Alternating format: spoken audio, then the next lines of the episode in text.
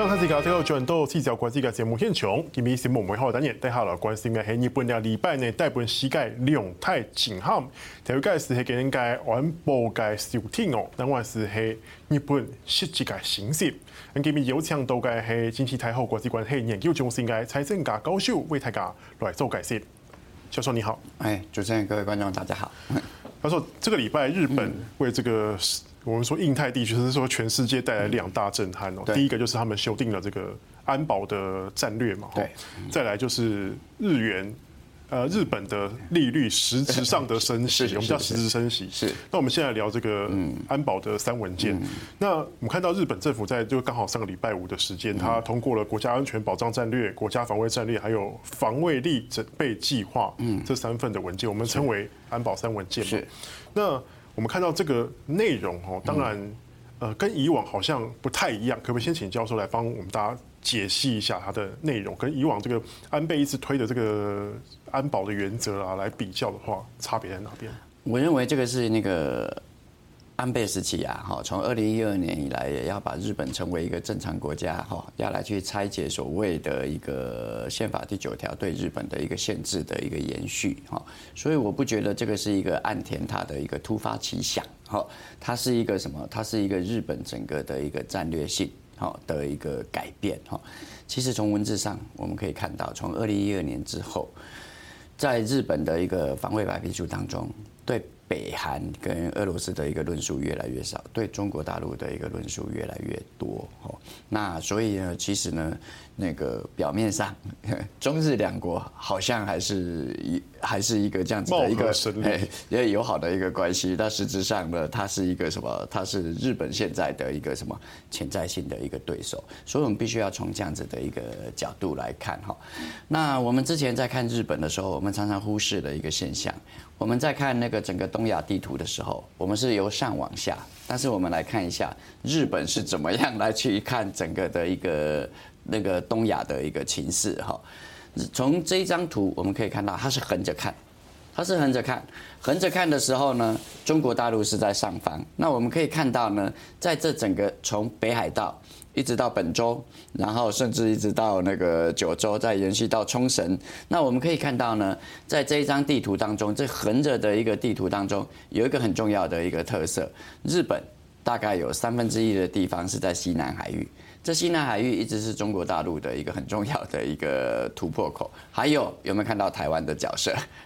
台湾就是在那个什么，在这日本的一个整个的一个防卫力。的一个什么防卫保障当中的一个很重要的一个一角，也这也就是为什么安倍说台海有事就是日本有事，台湾有事就是日本有事，因为台湾早就被日本列在这样子的一个防卫当中哈，所以在这我们可以看到这整条哈大概将近三千公里的一个这样子的这样子的一个防卫线当中，中国大陆最有可能的一个突破口是哪里？就是在台海。跟台海的一个前方的一个这样子的一个西南的跟台海这个中间这一块，对这一块的一个什么这一块的一个西南海域哈，所以先把这个背景解释了一个之后，那我们就可以看到说日本为什么要这么急的去推。好，那当然很重要的一个原因就是什么？就是我们可以看到中国大陆最近这几年的一个什么，这个一个军事上的一个扩张，甚至联合俄罗斯想要来南北夹击。日本的一个整个的一个什么国内的一个焦虑感，其实是非常非常的一个重。好，那我们可以看到说安倍时期呢。他是在做什么？他在解禁集体自卫权，日本啊，输诶，解禁输出武器三原则等等。那其实呢，就是要把日本慢慢成为一个正常的一个国家。那这次他要补补助那个什么？他要补了这样子的一个缺口。安倍做了一个框架，哦，武器输出三原则的一个原则，日本解禁集体自卫权这样子的一个大方向。但是日本要怎么做？这一次岸田的一个什么的一个三文件就是指导。第一个防卫力，日本要强，要加强防卫力。第二个，日本要加强反击力。第第三个，日本要强强化它的一个什么的一个装备的一个能力。所以这三个文件当中，我们可以看到，其实加强日本的一个装备，武器的一个装备的一个能力，加强日本反制的一个能力，不在过去的一个什么我只守而不攻，有没有哈？这样子的一个这样子的一个战略。然后另外还有一个很重要的就是什么？很重要就是说日本必须要有什么？必须要低级的一个什么的一个反击的一个能力。所以我所以我觉得说这一次的一个什么？这一次的一个三文舰。其实就是什么？其实就是日本接下来的整个防卫政策的一个指导的一个原则。老师，那这样子的话，你说日本他是不是已经放弃他就是要专守防卫的这个原则，反而变成是以前以前大家的印象都是说在美日的当中，哈，日本为盾，美国为矛嘛。嗯。那现在是不是两个互相为盾为矛？当然，就是说，其实应该是什么？日本为盾，美军为矛。哦，就是。就是已经这样子的一个什么，已经做出这样子的一个改变了哈。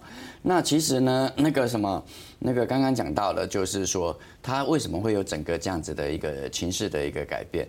其实没有美国的默许，日本是不会踏出这样子的一一步哈。那刚刚我们在讨论的时候也说，那个主持人说日本是不是其实已经改变了一个这样子的一个专守防卫？其实，在解禁集集体自卫权的时候。日本早就已经跳脱这种专守防卫哦，我们可以看到说，集体自卫，日本的过去的一个集体自卫权是什么？美军没有动，日日本的自卫队是不能动。但是解禁集体自卫权挣脱了之后，不用美军，他只要告知美军，他就可以动哦。那所以过去呢，从二次世界大战之后，日本对于那个所谓的北韩啊。或或是俄罗斯，或是中国大陆的一个外来的一个攻击是非常被动，他们攻击你，你才能反击。但是集体集体自卫权解禁了之后，日本其实就具有这样子的一个能力，这是不能说的能力哦。所以这也就是为什么做了，对不对？对对对，只能做不能说哈。所以呢，那个中国大陆呢，最近不是很紧张吗？一直找日本来来探这样子的一个虚实。哎，你。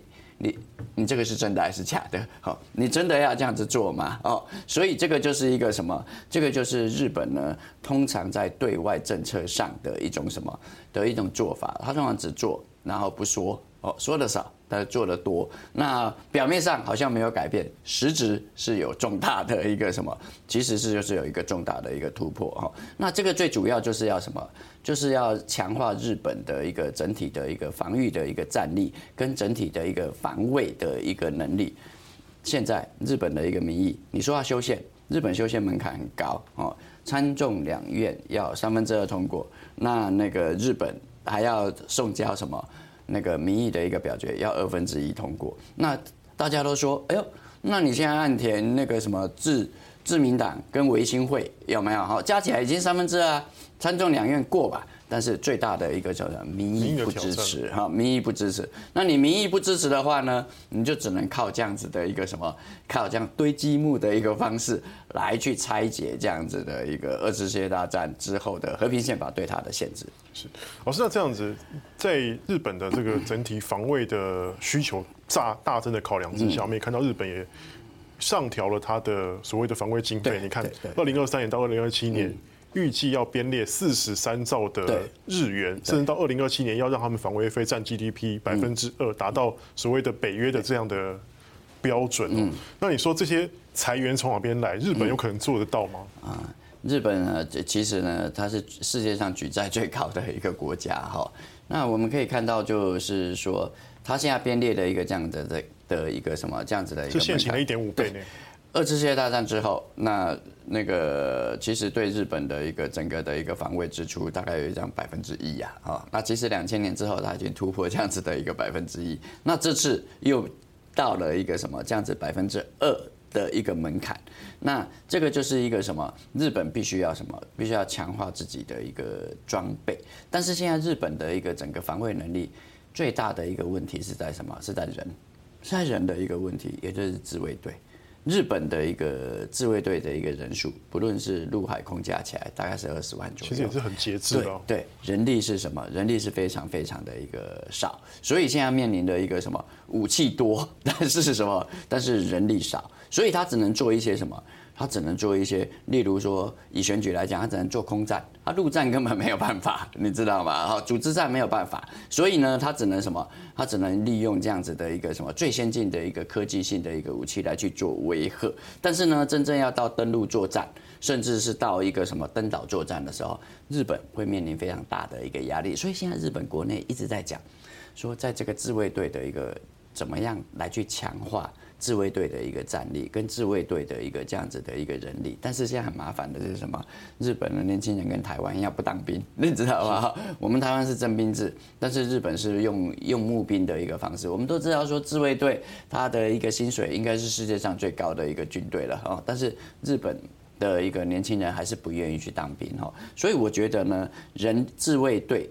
的一个扩张跟自卫队的一个人力怎么样来去扩大？我觉得这是日本政府下一步他头痛的一个问题。是，老师，那这一次我们看到这个日本调整这些安保文件之后，其实对整个亚太区域来讲，似乎也带来一些影响。韩国其实也蛮担心，明明韩国不是目标，他也很担心。嗯，那北韩也说这个日本这个，嗯，对不对？然后中国反弹很大，然后对台湾的影响又是什么？其实我觉得日本的一个。把自己的一个军事能力把它给扩大哈，那我会觉得是说，我一直在强调这是一个渐进式的。其实周边国家其实大概都知道，也都有阴影哈。他们这次在说的只是放一些马后炮，他大概知道日本必须要这样子做，而且这背后是有美国的一个推力哈。那日本跟韩国都是。都是美国在在那个东亚的一个盟邦，日本要做这样子的一个扩张，韩国一定是什么？一定是心知肚明。而且呢，美国呢现在积极想要促促成美日韩三边的一个军事上的一个合作。会有影响吗？啊？什么？这次的安保三文件对这个军事合作会有影响？哎，当然会有影响，因为过去那个韩国跟日本的一个什么合作的一个意愿不是这么高，但是呢，尹锡悦上台之后。哎，这样子的一个氛围哈，其实有一个什么，有一个非常大的一个改变。但是你要合作，必须要对，必须要什么？必须要对称嘛。两个国家的军力必须要什么？必须要去均衡，攻击能力跟是制衡能力、反制能力都要什么？都要相互上的一个搭配。所以日本是把自己的一个什么军事上的一个实力，把它给什么？把它给填补上来哈。所以我会觉得是说，这个是一个什么？这个是一个美为美日韩之后的一个军事三边合作。来去做准备，那当然北韩他也知道有没有哈，然后北韩知道说日本他强化他的一个军事能力，主要当然主要目标是中国，但是次要目标就是什么？次要目标的反击能力就好像有点像反击。最近北韩不在射飞弹吗？对对对对，就是说日本说哎，我们有能力把它射下来，什么等等这样子的一个什么这样子的一个反击力哈。那我也觉得是说大家必要必须要去关心的是什么？哎，我们必须撇开朝鲜半岛的一个问题啊！我觉得日本强化它的一个军事能力，必须要关注的是什么？中俄，中国大陆跟那个什么，跟俄罗斯。俄罗斯呢，最近跟中国哦，因为俄乌战争的一个关系，两个国家呢在军事合作上是非常的一个什么，非常的一个密切哈。所以我们可以看到说，中日两国他们会做一个什么，做一个那个的这个联合的一个军演嘛哈。那这次不是也是距离台海？的一个位置非常的一个近，所以我们可以看到哈，如果中俄两在日本的一个军事能力逐渐强化了之后，中俄两国在军事上怎么样来去什么，怎么样来去合作，对日本来去进行联合一个北方一个南方的一个南北夹击，我觉得这个是我们必须要去看到整个的一个东亚的一个什么的一个战略情势的一个改变。好，那我们这个老师这个议题，我们就后续继续再来观察。那我们先休息一下，等下继续再来聊。那这期关一下，大家继续过来讨论个议题，也是系日本嘅形势，有可能有相关性。